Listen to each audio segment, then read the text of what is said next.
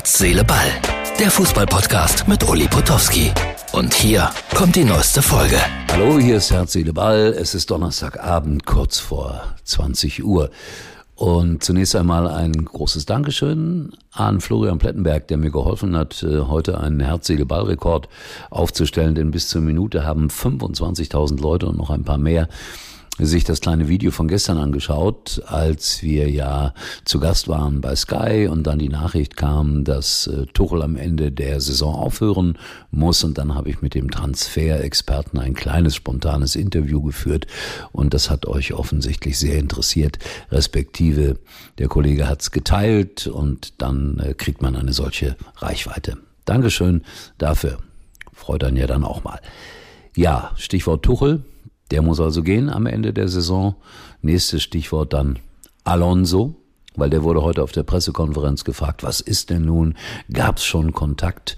Und er hat gesagt, nein, es gab noch gar nichts, aber meine lieben Kolleginnen und Kollegen haben natürlich weiter gebohrt und weiter gebohrt und versucht, ihn irgendwie aufs Glatteis zu führen. Ich finde das ein bisschen unfair bei jemandem, der der deutschen Sprache noch nicht zu 100 Prozent mächtig ist. Also insofern, ja, da müssen wir uns selbst auch mal wieder an die eigene Nase fragen, wie da weiter gebohrt wurde. Also man muss dann irgendwann mal akzeptieren, dass er dazu nichts sagen will. Das war nämlich die Kernaussage von Alonso. Natürlich kann man immer etwas da hinein interpretieren und wenn man ihn so gesehen hat, dann könnte man hineininterpretieren, dass natürlich doch jemand mit ihm gesprochen hat. Wer wird der Nachfolger von Tuchel? Zidane, ich glaube, es wäre eine nicht so gute Idee aus meiner Sicht, weil er spricht kein Deutsch, aber gut, er hat ja noch ein gutes halbes Jahr Zeit in etwa, bis dass er den Job antreten müsste.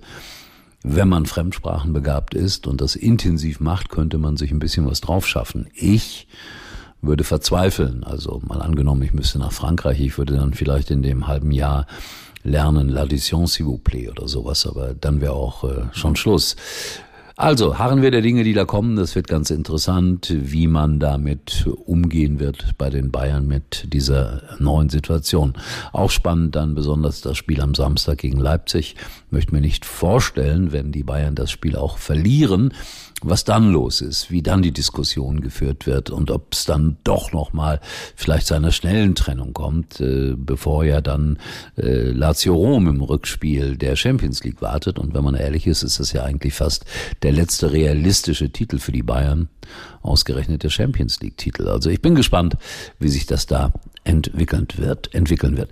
Äh, 0 zu 2 liegt äh, Freiburg gegen Lens zurück und damit weiß man, dass äh, Freiburg für den europäischen Fußball dann doch noch nicht so sehr geeignet ist. Halt, ich muss noch mal ein bisschen hier, weil das sinkt so langsam runter.